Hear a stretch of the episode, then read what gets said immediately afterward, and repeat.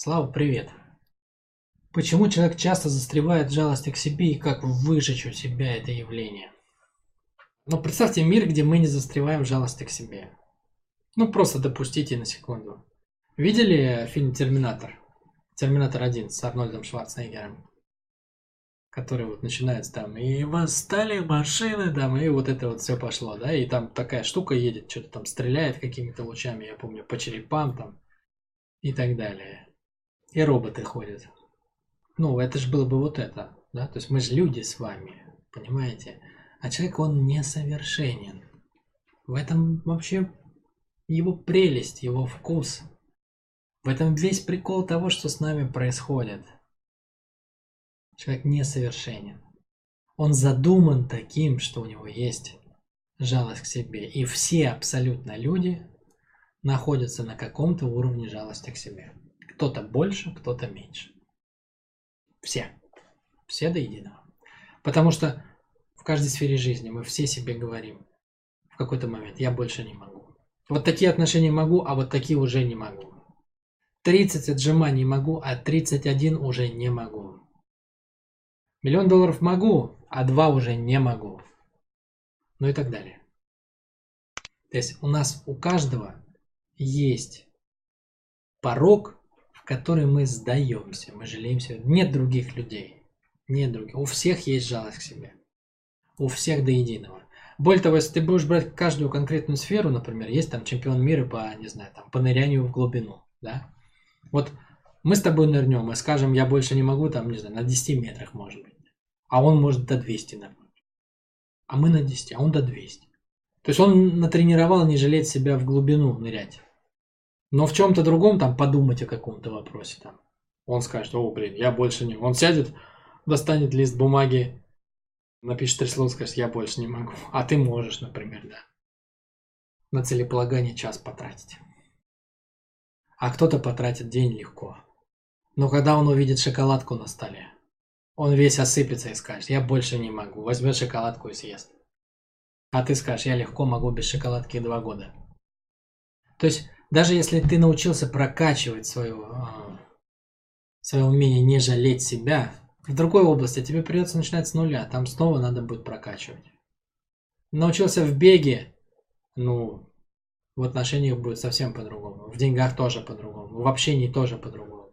И везде будет тестироваться этот порог жалости к себе. Почему это так? Ну, потому что, понимаете, в этом и дана наша свобода воли. В этом вся прелесть, в этом весь сок. Если отнять у человека свободу воли, останется терминатор. Да? То есть, ну, механи- механич- механистическое поведение. Животное, да? Вот животное абсолютно счастливо, у него нет свободы воли. Оно не жалеет себя, оно всегда как бы в контакте с жизнью все проживает, не зажимается, не боится там. Не ходит, не жалуется, не горюет, не проклинает жизнь, не сидит в унынии, в депресснике не отвисает, водку не бухает. Ему все это не надо, понимаете? Ему все это не надо, оно не жалеет себя. Ему не надо глушить свою боль, отвлекать себя деньгами от отсутствия отношений, отвлекать себя отношениями от отсутствия денег.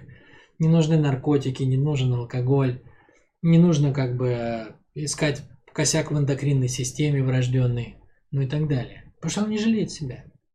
Но ему и не прожить счастье Творца, да, Творца своей жизни. Самое крутое, что мы только может прожить в этой жизни, это состояние Творца, Творца Вселенной, своей внутренней Вселенной прежде всего. А как его прожить, если у тебя нет свободы воли? То есть ты не можешь выбирать никак. Получается, ты ничего не создал, тобой создали. Но у человека не так. Ему дана возможность выбирать. Хочешь – делай, не хочешь – не делай. И обратной стороной этой свободы воли является жалость к себе. Да? То есть ты либо выбрал свободу, либо жалость к себе. Две таблетки две таблетки. Ты либо в матрице, либо ты за пределами матрицы. Твой выбор. Но нельзя получить свободу воли без жалости к себе. Потому что, ну а как назвать тогда того, кто не пользуется свободой воли? Это две стороны одной монеты. То есть это одно и то же. Свобода воли и жалость к себе это одно и то же. Просто кто-то выбирает одну сторону монеты, а кто-то другую. Поэтому нельзя сказать, что человек часто застревает в жалости к себе. Мы все на каком-то уровне жалости к себе. Вопрос не как выжечь у себя это явление. Ты не выжгешь, потому что суть человека в том, что он родился все время делать этот выбор. Каждую секунду, понимаешь, каждую секунду своей жизни ты делаешь этот выбор. Ты пожалеешь себя сейчас? Или ты выберешь путь к свободе? Каждую гребаную секунду. Вопрос в другом. А как чаще делать выбор в сторону свободы воли, а не в сторону жаления себя? Ну и вот это вопрос вопросов, да? То есть туда и идет уже весь инструментарий тогда. То есть как научиться принимать решения не от страха, боли и напряжений, а как научиться принимать решения из желания что-то прожить, что-то, что ты хочешь, что-то, что ты выбрал реально. Вот это вопрос, вопрос. Вот это реально огонь. Как вот эту штуку сделать? Вот я бы так спрашивал, да? Ну и тут уже как бы все, что мы делаем, да, то есть вот вся комбинация моих тренингов, с моей точки зрения, она и направлена на то, чтобы решить эту проблему. То есть тут и целевой образ, да, когда мы рассматриваем его как инструмент, который реализует нашу свободу воли. То есть целевой образ это, это и есть моя воля, то есть что я хочу, что я хочу прожить. Блин, это такой важный вопрос. Вот его надо всегда задавать вторым. Первый вопрос, что есть? Вообще, что сейчас есть? А второй вопрос, а что я хочу вместо этого? И отсюда рождается третий вопрос, а как мне превратить первое во второе? Да? Дальше, умение ощущать реальность. Ну вот исходя из той модели, кстати, которую я рассказал, умение ощущать реальность является первым целевым образом, вторым, да? То есть сначала что есть? Просто трезво посмотреть на свою проблему. Вот люди ищут энергию, например, да? Где лежит энергия? Ну, в традиции, вот, например, в древнеславянской традиции, считается, что есть три источника энергии. Первый источник – это земля. Вот богатырь стоит в поле, и он может, ух, и 10 половцев положить кулаком. За счет чего? Уж каждый половец зажатый в себе, там они все, это самое, скукоженные такие, с копьями пришли, каждый боится за свою жизнь, да? Они смертные. Богатырь знает, что его могут убить, но он в состоянии бессмертного. И он бьет у него кулачище, такой, ух. Он бьет не своей силой, не бьет силой своей руки. Он бьет потоком жизни, который идет через него. Да? Он бьет силой поля, в котором стоит. Он бьет силой неба, которое над ним. Он бьет силой дерева, которое рядом растет. Да? То есть он ощущает себя продолжением всего, что видит. Вот она сила Земли, да? Земля-матушка. Она дает силу. То есть человек, ощущающий себя продолжением пространства, в котором находится. Любое действие делает силой всего пространства. Дальше второй источник энергии. Это родители. Ну, в моей системе это, это бы называлось про землю.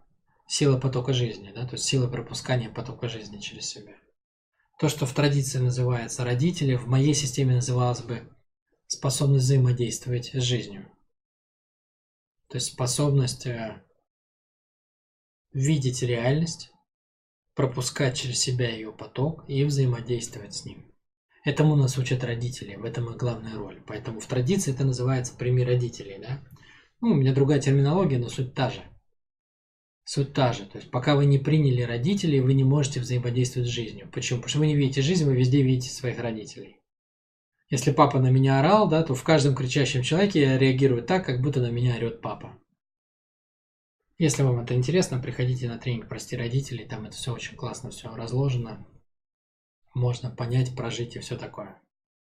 И третий источник силы в традиции – это цель.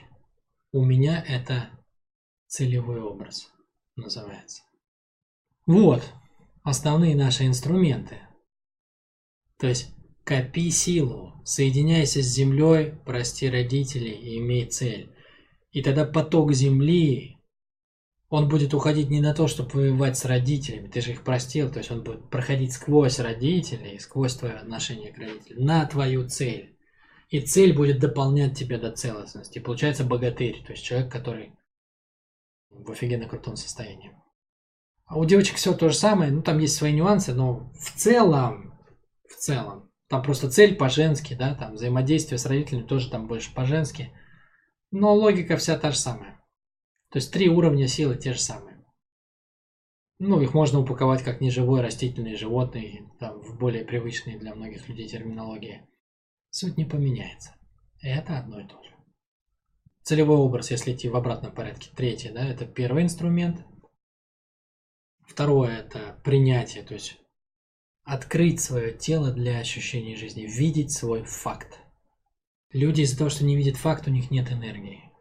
Когда ты человеку показываешь, в какой он жопе, у него возникает энергия, ему хочется шевелиться. Но основной способ, как мы гасим свою энергию, мы отворачиваемся от своего факта. Мы на него не смотрим. Мы закрываем глаза, мы гасим свои ощущения. Мы его не видим.